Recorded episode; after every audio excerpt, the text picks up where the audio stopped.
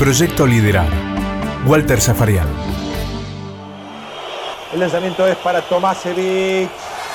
Repitió el 1 de 2. Vamos rápido en la ofensiva. Arranca Montequia. El pase para Gino. ¡Doble! Impresionante, ¡Doble, ¿eh? doble! ¡Tremendo el doble! ¡Argentina le ganó al campeón del mundo!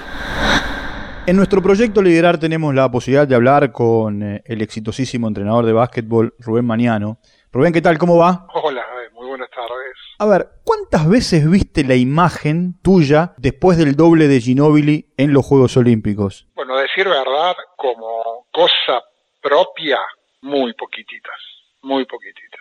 Por un poco, tal vez mi, for- mi forma de accionar, mi forma de, de tomar todo, ¿no? No estoy hurgando un poco en la en el pasado, no estoy hurgando tanto en la historia, en las experiencias que uno ha tenido, sí que sirvan como cosas importantes para el futuro. O sea, siempre digo va a haber tiempo para poder ponerse a ver, analizar, a compartir. Hoy por hoy están mucho más arraigados los desafíos que los recuerdos, ¿no? Pero, te decía, a título personal, indudablemente que hay una cosa aledaña, todo lo que sucede a través de, de, las redes, del material que ves, eh, de un programa, de una nota, que indudablemente, porque una cosa bastante, hasta diría, curiosa y risueña.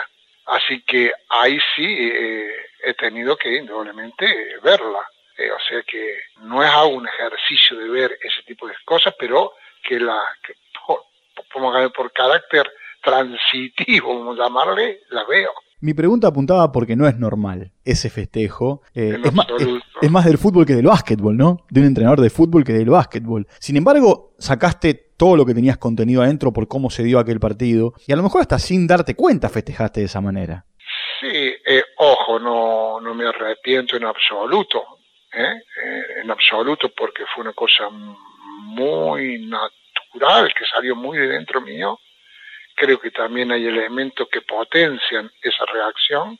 Eh, no nos olvidemos que jugamos contra el equipo que nos gana en la final del mundo. Fueron dos años de incubar esa, e, esa situación, esa, aparte eh, eh, la calidad del rival, del tipo rival, y, como decía vos, la forma en que se gana. Todos condimentos exaltan un poco todo lo que está sucediendo. Es muy, muy extraño que yo festeje de esa manera. También creo que tienen que ver, creo, ¿eh? Eh, verlo a Enrique de los asistentes, que sale corriendo el primero, yo medio que lo sigo también, eh, sumándome así un poco a la caravana del festejo. Yo analizaba tampoco, a veces a título un poco cómico, ¿no? Que era una premonición, estábamos anticipando la, la vuelta olímpica.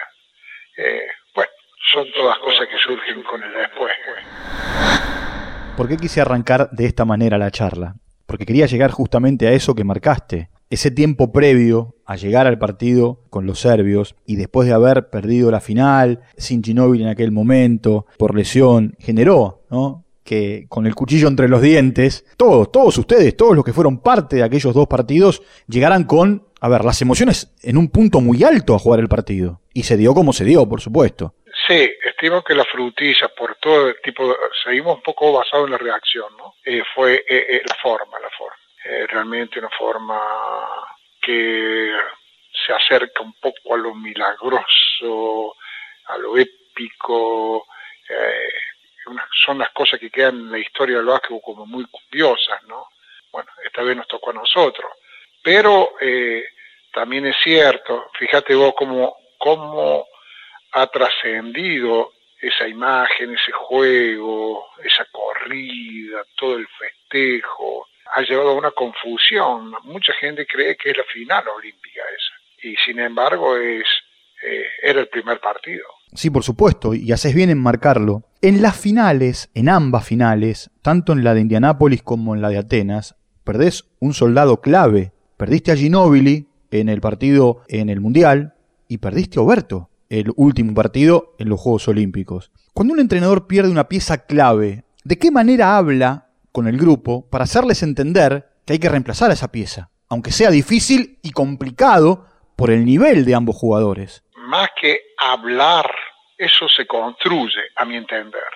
Yo no creo que vos puedas solamente con hablar pueda cambiar el rumbo de la ausencia de tremendos jugadores. Lo que sí, yo estoy convencido que vos te preparás para, te preparás eh, hasta inconscientemente, ¿no?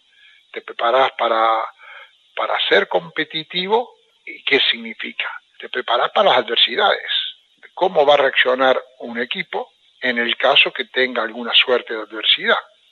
Yo creo que cuando uno trabaja ese tipo de cosas con una cantidad de ingredientes, los equipos saben absorber el impacto de duelo, maduran el duelo muy, muy rápidamente. En lo personal, te digo, no es que yo no sienta la pérdida de algún jugador, todo lo contrario, pero también sé que hay otros 11 jugadores esperando una reacción, esperando reflotar algún concepto. Somos, nosotros creamos la atmósfera a través de nuestras actitudes. Si yo tengo una actitud de excusa, tengo una actitud de lamento, tengo una, actitud de, de cara larga, de transmitir incertidumbre, dudas, las chances, no te digo de ganar o de perder, te hablo de competir, son escasas. Pero vuelvo al inicio de la respuesta. Eso se construye en el día a día. ¿Y cómo lo construiste? ¿Cómo desde ese primer día construiste ese grupo que llegó a donde llegó? Hay un elemento, hay un elemento indudablemente que para mí es un poco el lubricante de toda esta historia, ¿no? Si bien hay variables, hay, hay, hay distinciones, hay valores que sustentan lo que te voy a decir, pero básicamente hay un elemento que es la confianza a través de otro no negociable valor que es el trabajo, que permite que los equipos absorban las adversidades, como te decía. En el mundo del coaching hay una palabrita que refleja esto que estás diciendo que llama, la palabra es rapport, y si vos vas a la etimología de esa palabra, es confianza y credibilidad. ¿Pasa por ahí? Pero e, es, es que no, no hay otra forma cuando Vos fíjate, eh, voy a poner el ejemplo de la mano, una mano abierta, ¿sí? Con tus cinco dedos abiertos.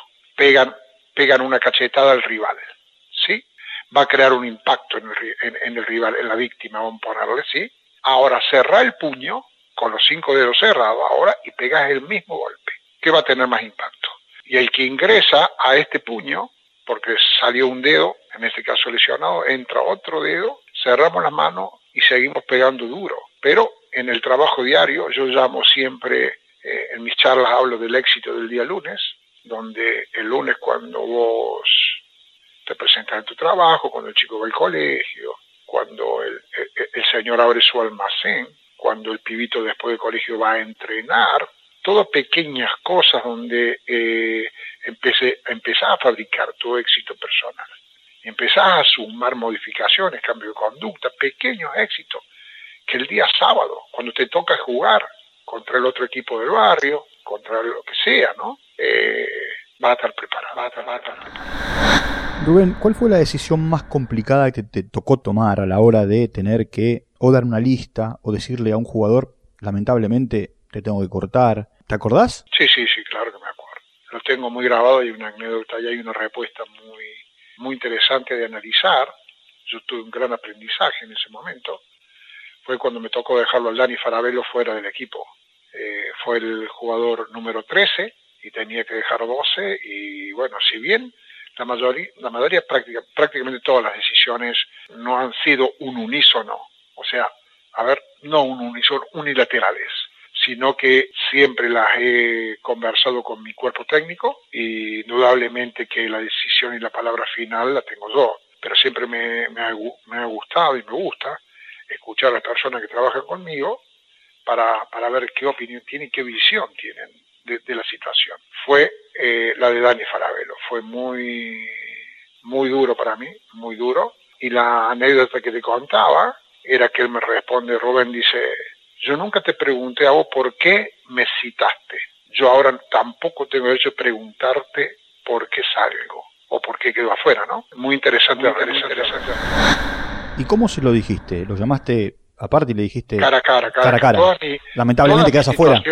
Todo este tipo de situaciones, desde los más jóvenes, que me tocó también, es, bastante no doloroso, no, pero bastante incómodo, te da fastidio porque muchos jóvenes de la selección, imagínate que yo estuve casi ocho años dirigiendo selecciones o un poquito menos, pero por ahí dirigiendo selecciones formativas de la Argentina. Y tener que decir a, un joven muchachito eh, va a quedar afuera, papá, pa, pa, son todas cara a cara, cara a cara sobre todo a los más jóvenes, explicándoles los por qué, cuál es el camino que creemos que tienen que seguir, que no caigan en la desesperanza de no poder, de no poder volver a ser convocados. Y así ha sucedido, ¿no? Casos que han quedado fuera, pibes que después terminaron en el futuro siendo jugadores de selección, ¿no? Pero es básicamente una, una situación, te diría, personal. persona. A Fabricio Berto lo conoces de muy potrillo porque, bueno, se hizo en Atenas y, lo tuviste y, a ver, sabés del esfuerzo que hizo él para entrenarse y, para poder jugar y para poder estudiar. ¿Siempre fue así, Oberto, desde el comienzo? ¿O fue mutando para llegar a, ser lo que terminó siendo? Yo creo que la naturaleza de las personas, si venís de buena madera, no lo vas a cambiar. La podés barnizar un poquito más, ponerle sintético, ponerle mate, no sé, pero no la cambias. Y Fabricio es una persona de excelentísima madera, formado muy bien, con unos valores muy, muy grandes que él trató de, llevarlo, de llevarlo y ejercitarlos y ponerlos en práctica. Sé que tuvo pasajes bastante difíciles, pero trabajó muy, muy duro. Eso, ese tipo de jugadores que saben perfectamente cuál es el camino para tener alguna chance de llegar, tomaron ese camino y no lo abandonaron. Y bueno, y después los empezaron a llegar los réditos, ¿no? Deportivos, económicos, lo que sea, pero con un esfuerzo enorme, con una concepción de lo que es la mejoría, el trabajo, el esfuerzo, la concientización, el compromiso. Realmente un verdadero ejemplo para, para tomar. Para tomar. Quiero seguir conociendo desde adentro algunas particularidades, y tiene que ver con Oberto. Que él se haya formado rodeado de Campana y Milanesio. ¿Cuánto aportó? ¿Qué significa tener a los alrededores a jugadores de básquetbol como Campana y Milanesio? Yo creo que es un plus enorme lo que vivió él, indudablemente. Aparte de, de buenos jugadores, también buenas personas. Milanesio lo ayudó mucho, mucho, mucho. Con respecto a Campana, por ejemplo, te doy una referencia bien práctica, visible, que fue la final, el último juego en el Luna Par, Atenas Boca Juniors. La cantidad y asistencia de campana para Oberto fueron que, que, que Oberto termina con, no sé, 26, 27, 28 puntos, no me acuerdo bien cuánto, no soy de, de estar guardando tantos números, pero sí lo que me acuerdo que fue una actuación soberbia de campana, habilitando en una cantidad de situaciones a Fabricio, el jugar de buenos rodeadores te potencia muchísimo. Y lo que creo en estos casos, por ejemplo, Fabricio bien jovencito, te cuidan mucho las espaldas. O sea, los, errores no pesan tanto, no pesan tanto porque enseguida son corregidos, llámese acciones, llámese resultados. Entonces eso, eso ayuda. Y el entrenamiento invisible, el entrenamiento invisible de, de este, de este chico, de este jugador, fue de excelencia e incluso escuchando, escuchando mucho, escuchando a su capitán, a, Marcelo, que también había venido de provincia, que fue jugador tiene bueno, simbólico, pero había tenido un paso muy similar a lo de Fabricio. Llegas al seleccionado, algunos jugadores los entrenabas, a otros los enfrentabas. Distinto es tenerlo ya, no digo en el día a día, pero en el entrenamiento a entrenamiento. ¿Qué jugador te sorprendió? ¿Con qué jugador te llevaste esa sorpresa de decir, la pucha, qué pedazo de, basquetbolista? Yo los tenía bastante visto, tenía bastante visto. Ahora, un poco por, por las distancias, por no estar en el día a día, los otros tenían un poco en el día a día, los vi de jovencito, los vi en la selección argentina, los acompañé incluso.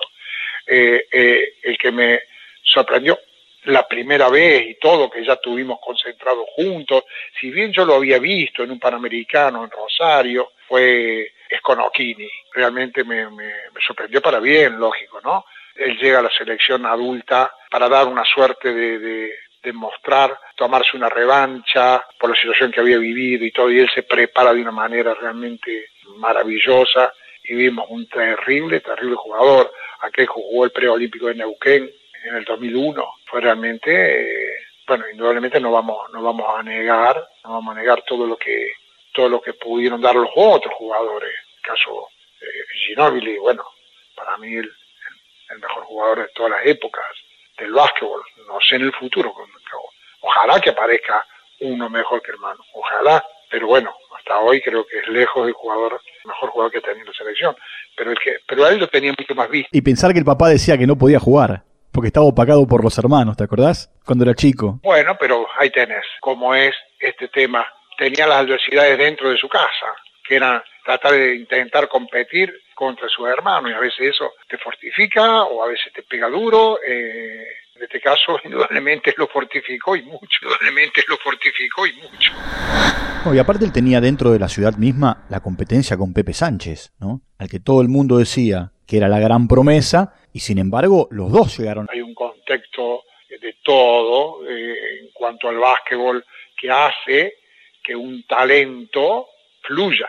Y si tiene un par, tiene un par que está compitiendo ahí, realmente eh, Blanca ha sido un vamos a decir, un productor, emanan jugadores por, por lo que es la estructura de Bahía Blanca y por cómo se vive el básquetbol. ¿Te sorprendió y Me decías eh, de qué manera. ¿Qué, ¿Qué, hacía Hugo para sorprenderte y marcarte que, eh, wow, lo tengo que seguir? Lo más interesante que tuvo él, pues yo ya lo, ya lo había visto en otras situaciones de selección, en un mundial, el de Grecia, había participado. Lo más interesante que tuvo, yo te hablé de la preparación, pero te diría que hasta secundario sería eso, a su capacidad de adaptarse a lo que proponía el entrenador, una capacidad de adaptarse a, compañeros mucho más jóvenes, siendo una fuente de consulta también él, un referente dentro del equipo también, de los más jóvenes.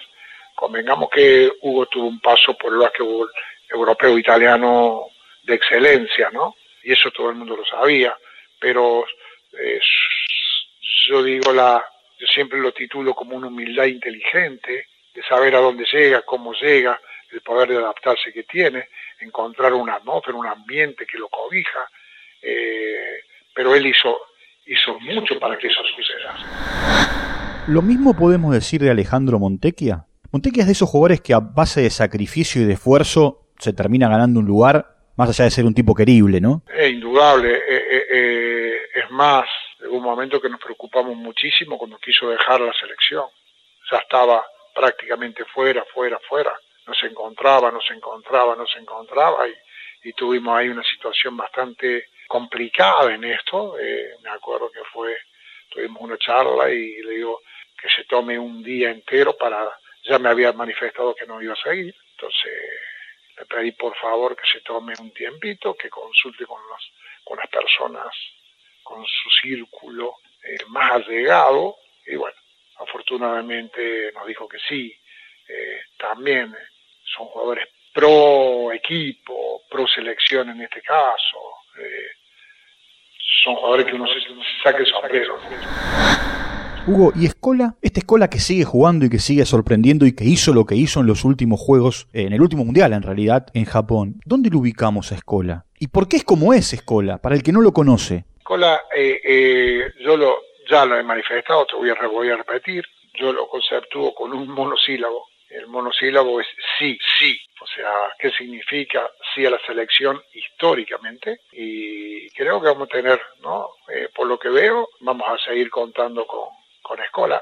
Sí al hecho de reinventarse, de saber cuáles son los elementos que tiene que agregar para poder tener una performance de mayor calidad dentro de, del juego dentro del equipo, sobre todo dentro de la selección. Ejemplo práctico, ahora vemos una escuela con un porcentaje de tiro de tres puntos extremadamente respetable, cosa que en la época eh, no eso no existía. Hoy juega mucho tiempo de ala pivot, bueno, pero él, él trabajó creo que mucho, también muy consciente de lo que se necesita y lo que él necesita para poder eh, seguir produciendo y así lo ha hecho. O sea, es un sí, es increíble, pero es un sí constante. ¿Cómo hacías para detenerlo a Nocioni y decirle baja un cambio? Porque también da la sensación que nunca para. Sí, pero toda esa enjundia, todo ese vigor y todo es extremadamente conversable, a pesar de que vemos un tipo sumamente agresivo a la hora de hablar de una persona dócil, que entiende, él sabía perfectamente también cuál era su lugar dentro del equipo, no una persona que venía a exigir nada, o sea, ninguno exigía, por lo menos abiertamente, lógico, a todo el mundo le gusta gustar, le gusta jugar y todo, pero exigía, eh, si no se, también se acomodó, se acomodó muy bien al equipo. Aparte son, la mayoría son jugadores con una gimnasia, eh, una gimnasia con respecto a lo que es un equipo, en el básquet europeo, donde la rotación es una constante, donde la intensidad es una constante, entonces están habituados a este tipo de situaciones. Para mí no es que era una cosa nueva para ellos. El caso más claro en aquellos equipos es el de Herman, que jugaba poco y que cuando le tocó fue decisivo. Herman fue realmente una, una, una situación muy curiosa pero también creo que en su cabeza él estaba siempre esperando alguna chance, tiene que ver con lo que las palabras que te hablé al comienzo de la preparación. Y cuando tuvo que actuar fue nuestra nuestra gran rueda de auxilio, nuestro gran baluarte justamente en este tema de, de lo revulsivo que él era en su juego y todo, creó toda una sorpresa y a nosotros nos dio una altísima cuota de oxígeno que nos permitió revertir un juego que realmente estaba, estaba muy complicado. ¿En ese mismo eje lo ponemos a Leo Gutiérrez? Sí, Leo tuvo, infelizmente, para él, lógico, no tuvo mucha chance de jugar. Es más, cuando termina el Juego Olímpico, me acuerdo camino al le digo que me perdonara las pocas chances que había tenido y todo. Sé que por momentos no la pasó bien. Es lógico, todo el mundo quiere jugar. Todo el mundo quiere eh, estar presente y todo. A él le tocó acompañar al equipo de pronto desde la banca, indudablemente la mayor cantidad de tiempo. Te decía, le pedí, a veces no, no, uno no, no debería, pero yo lo sentí como necesario el hecho de, pedir disculpas por no haberle dado esa posibilidad. Y él me respondió, Rubén, el agradecido soy yo de haber estado dentro de este equipo y todo. Pero bueno, creo que fueron eh, palabras muy, muy reales, ¿no? muy, muy sentidas, pero en un equipo de 12 eh, eh, es complicado. ¿Y a Delfino en dónde lo ponemos? Me hablaste de escola ¿a, ¿a Delfino, a Carlos Delfino. ¿Dónde lo situamos? ¿En qué escala de toda esta generación que estamos hablando lo ubicamos? Atención, que yo a Carlos yo ya había tenido experiencia con él extremadamente satisfactoria. No es que era nuevo para mí o, o, o ponerlo dentro de una escala. Nosotros habíamos vivido una situación en las finales del Panamericano sub-21 en Rivera o Preto le ganamos la final a Estados Unidos. Y Carlito tuvo un desempeño brillante contra Estados Unidos, brillante, dando, dando, si mal no recuerdo, dando como dos años mínimos de ventaja, o sea que no era nuevo. La capacidad de improvisación, un jugador de la talla de él, con su capacidad física, su manejo del balón, su capacidad de lanzamiento, infelizmente después de todo es muy castigado es muy castigado por las lesiones, ¿no? Pero, o sea, es, porque sigue jugando, un tremendo jugador. Hay una serie de, jugadores de básquetbol que son la nueva generación, no sé, desde Campaso, La Provito, La Brusino, por nombrarte algunos. Ellos son los sucesores y qué deben tomar de los que están hoy, como no sé, en el caso de Escola, para decir, bueno, me agarro de esto y mantengo eh, esa llama viva del básquetbol argentino en lo más alto. Eso ya lo han hecho. Y mira lo que te voy a decir. Eso ya lo han hecho, indudablemente, que hay eh, eh, el, referente y el que se encargó un poco, tal vez, de, tener el testimonio este. Yo lo ejemplifiqué, un testimonio en una carrera de posta, cuando tuvimos los cuatro entrenadores en ese programa tan difundido, que los entrenadores nos fuimos pasando los postes y esto, en este caso el jugador también va pasando el testimonio en esta posta, pero desde dentro, ¿no? En el caso de Escola, un poco tomar las cosas que él creía que era positiva, dejar de creer que era negativa, pero pasar la posta, pero eh, lo más, lo que me suena e incluso me causaba molestia, fastidio, era que estos chicos cargaron con la mochila de la comparación muchísimo tiempo. Por eso me puse tan contento cuando logran este subcampeonato, llegan a la final, y se desprenden, creo, de esa mochila, porque ellos tomaron su forma, construyeron sus cosas, incluso su forma de jugar, ya tienen nombre propio, no tienen por qué ser comparados con la generación dorada. Quiero preguntarte a lo largo de tu carrera, que sigue, por supuesto, ¿cuál fue el partido que más sufriste adentro de la cancha como entrenador? No, estamos, estamos hablando de, estamos hablando de, de muchos juegos, muchos juegos. hay juegos que de campeonato, de campeonato del mundo, imagínate lo que nos pasó en, en, en Indianápolis, una cosa realmente bastante, bastante, diría hasta dolorosa, no sé cómo, cómo explicarlo, incluso hasta frustrante, ¿no? Algún, un juego que perdimos con Atenas de Córdoba acá también, era un juego para campeonar y lo perdimos en nuestra casa, eso también me causó muchísimo dolor. No creo que de ningún juego uno se vaya cómodo, ¿no? Perdido hablo, ¿no? Perdido. Ahí quería llegar, porque ¿se permite el entrenador el disfrute a lo largo del partido o el disfrute viene después? Eh, yo lo canalizo, el disfrute durante un juego lo canalizo cuando las cosas se están haciendo de acuerdo como uno ha trabajado, con la propuesta que uno ha hecho, con el respeto, por el respeto a las consignas que se tomaron, por la buena producción de, del equipo y de algunos de los jugadores. Bueno, hay una, un disfrute interior, sin lugar a duda, sin lugar a duda. Pero en cuanto a los resultados, te digo, de, eh, desde lo personal, eh, lo mío es extremadamente egoísta. Yo no le pongo el mismo porcentaje eh, a, a, las sensaciones de derrota que a las sensaciones de victoria. Te digo egoísta porque sufro un 70% cuando, cuando perdemos y disfruto un 30%, por poner un número que se entienda bien. No hay coherencia, no, no he sido capaz, me lastima eh, de pronto mucho más en la derrota que el, el disfrute de la victoria. No sé si soy claro. ¿Cómo te llevas con el éxito? Brillante, brillante, bárbaro, bárbaro, bárbaro. me, me, llevo, me llevo muy bien porque soy, aprendí una cosa que le, le he mantenido durante todos los años, ¿no? que decían que cuando, o dicen, hay que ser muy cauto cuando tenés repentinos o constantes ataques de prosperidad, ¿no? Y yo eso lo, lo he mantenido durante todo, hasta ahora durante toda mi vida, extremadamente cauto.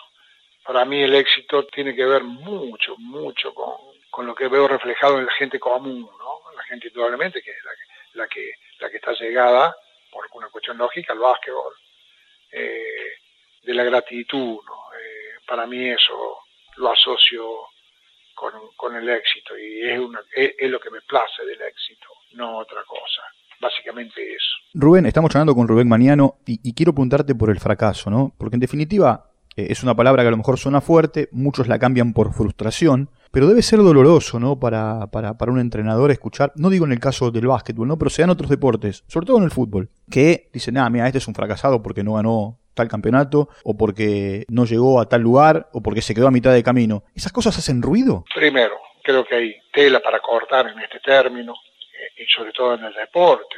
El tema es analizar si fracasar es perder un partido. Perder una final es, es, es un fracaso. Que, fracasado es aquel que no lo intenta o más allá, aquel que no se prepara para intentarlo, competirlo, hacerse cargo de las circunstancias, si sucede, por ejemplo, una derrota, utilizar la excusa como un, como un elemento de, de fuga, eso es el fracaso. Cuando yo me he preparado, soy consciente que me he preparado, he dejado todo y juego y me toca perder, me lastima, me duele, pero yo no lo asocio a eso con el fracaso en absoluto. Tal vez, mira, vos no tenés, no tenés cómo manejar los resultados. No tenés cómo manejarlo. Es una incertidumbre el resultado. Pero sí, vos tenés que tener el compromiso de generar los resultados. Y este compromiso implica de ese famoso éxito del día lunes que yo te mencioné, para intentar, te repito la frase, para intentar que el partido del sábado, el partido del domingo, tengas todas las herramientas para competir. ¿Disfrutás más de la puesta a punto en la semana que del, del, partido o disfrutás más del partido que del trabajo en la semana? Teniendo en cuenta que el básquet es muy, muy técnico, muy táctico. Yo disfruto mucho un entrenamiento bien ejecutado porque sé que eso es eh, seguramente hay una transmisión, hay una transmisión de, normas, hay una transmisión de conceptos, de técnicas, pero también una cantidad de transmisión de valores que eh, vos lo ves reflejado a la hora de jugar. Yo los entrenamientos bien realizados, donde se cumplen las pautas, donde uno ve o, o, entiende qué es lo que está sucediendo, eso yo lo disfruto muchísimo, me siento, me siento, me vuelvo a casa muy, muy feliz, muy feliz. Eh, indudablemente que después uno lo ve reflejado eh, en el juego, hay una capacidad de disfrute también bien interesante. Tengo dos preguntas finales. Una tiene que ver con Ginobili, por supuesto. Eh, me dijiste, no hay jugador en la Argentina como él. Ojalá en algún momento aparezca alguien como él. ¿Dónde lo ponemos en la escala mundial? Hay jugadores que son de recontra elite, no sé, Jordan, Kobe Bryant, Magic Johnson, Karim Abdul-Jabbar, eh, no sé, Jackie O'Neal. ¿Lo ponemos en ese escalón, en ese escalafón o un poquito más abajo? ¿Dónde lo ubicamos a Ginobili? Hoy que ya no juega. Sí, no, es muy... Eh, eh, Sabes que no, yo odio las comparaciones. Viste que te, te, dije de la comparación de la generación dorada con los chicos de la selección.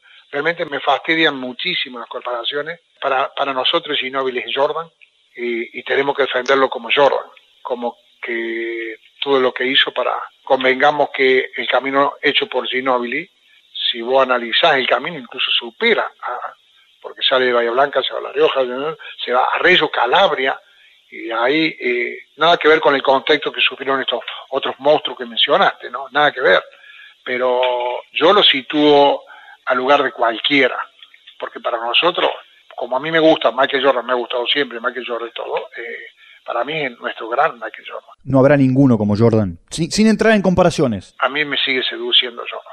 No, está bien, y a mí me pasa lo mismo. Eh, y, mucha gente hoy, observando por televisión la serie, sigue viviendo aquello que vivió, o como hincha, o como aficionado, o en el caso tuyo, como entrenador. Sí, eh, eh, mira, hubo un momento que yo tuve una, una dualidad ahí, porque también me gustó verlo a Larry Bird, pero creo que basquetbolísticamente Jordan era otra cosa. Y la última pregunta es la misma que le hago a todos mis entrevistados y tiene que ver con Rubén Maniano. ¿Qué clase de líder es Rubén Maniano? Bueno, el líder, indudablemente que eh, el líder tiene, creo que el, liderazgo tiene muchísimo que ver con, de pronto, con los valores que vos, que vos tenés, ¿no? Porque creo que eso no, no se miente, porque como eh, la mentira tiene patas cortas, enseguida te descubren a la hora de, de ponerte, vamos a llamar a conducir, no sé si tanto liderar, bueno, conducir un equipo, estar al frente de un equipo. Y estos, y, estos elementos tienen que ver mucho con el respeto, muchísimo con el respeto, con el respeto a las normas, el respeto a la... A que también es cierto, ¿no? Eh, en la cantidad de años que han pasado y todo y que pasan, uno intenta interpretar qué es lo que sucedió, cómo sucedió, e intenta también hacer análisis para, para la mejora en la conducción. Eh, si te toca mañana, como me tocó de pronto mi experiencia en Uruguay. Mejorar. Este tema de, la escucha. Un líder es aquel que es tiene capacidad de desarrollar la escucha, vale decir la interpretación de lo que está recibiendo, tener una capacidad de percibir las actitudes de las personas que conduces, fiel reflejo en el deporte, fiel reflejo de sus pensamientos pero este tema de la comunicación a través de la escucha, ¿no? Intentar como líder tener una autoridad reconocida, no impuesta, no impuesta, no una conducción vertical. A pesar que me dicen que soy duro, trabajo, eso no tiene absolutamente nada que ver, no tiene nada, nada que ver. Bueno, un poquito se puede seguir, se puede seguir hablando de las condiciones de un líder, pero más o menos tan sustentado en lo que te dije, ¿no? Rubén, muchísimas gracias, ¿eh? un placer. Bueno, que siga bien. Igualmente. Rubén Maniano, ¿eh? charlando aquí con nosotros en Proyecto Liderar. Proyecto Liderar, con Walter Zafarian. Producido por MyPod.